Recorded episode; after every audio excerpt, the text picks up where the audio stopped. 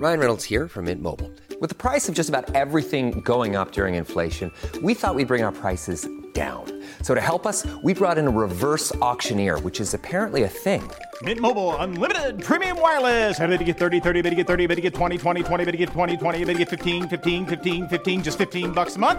So, Give it a try at mintmobile.com slash switch. $45 upfront for three months plus taxes and fees. Promo rate for new customers for limited time. Unlimited more than 40 gigabytes per month. Slows. Full terms at mintmobile.com.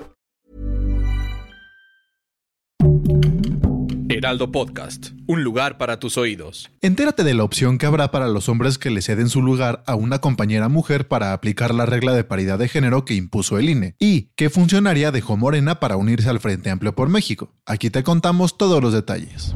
Esto es Primera Plana, Ruta 2024 de El Heraldo de México.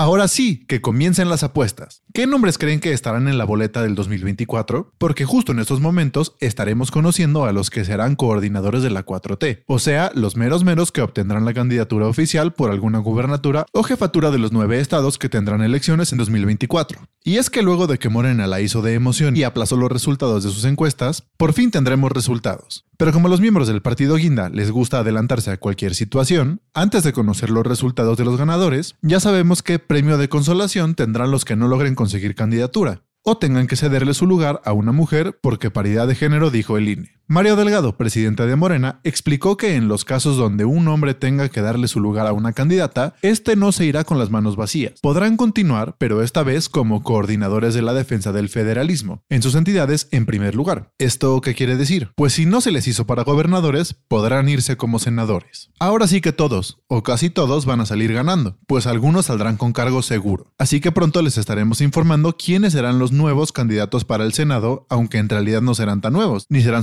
para nadie porque ya los conocemos. Si quieres estar bien informado sobre las elecciones del próximo año, no te pierdas la cobertura Ruta 2024 a través de todas las plataformas de El Heraldo de México. Escríbenos en los comentarios qué te parece este episodio. Y si pensaron que la rencilla entre Marcelo Ebrard y Morena ya había terminado, pues no es así. De hecho, esta semana Ebrard fue noticia porque por ahí los altos mandos, o sea el presidente ya le mandó a decir que es muy buena persona y todo, pero tiene que pensar en la unidad y bienestar del pueblo. Y que si un político no piensa en servir a la nación, solo es un oportunista y ambicioso. ¿Para quién habrá sido la pedrada o por qué aprovechó para decir eso? A esto, Marcelo no ha contestado nada al respecto, pero para que no digan que está indeciso, que si se va o se queda, antes de lo que piensan dará la noticia sobre su estancia en Morena, o si mejor, busca por su lado. Pero ¿acaso será que no dijo nada porque estaba internado? Y es que los rumores sobre su estado de salud dieron de qué hablar esta semana. Supuestamente se había que estaba hospitalizado, pero para descartar rumores, él mismo hizo un video donde aparece muy sano, y aclaró que no era verdad, y que estaba trabajando en su oficina. Así que todo quedó en un rumor.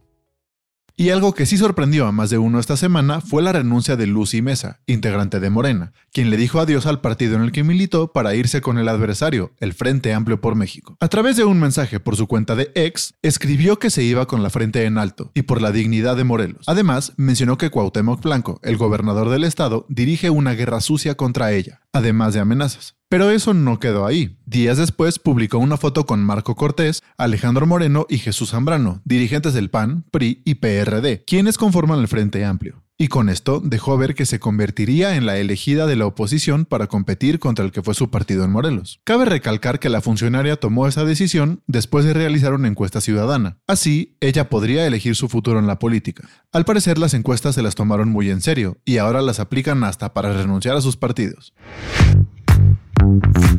Esto fue Primera Plana, Ruta 2024, un podcast de El Heraldo Media Group. Sigue toda la cobertura de las elecciones de 2024 con un nuevo episodio de este podcast cada viernes. Síguenos en Instagram y TikTok como arroba El Heraldo Podcast y en Facebook, Twitter y YouTube como El Heraldo de México. Hasta la próxima semana.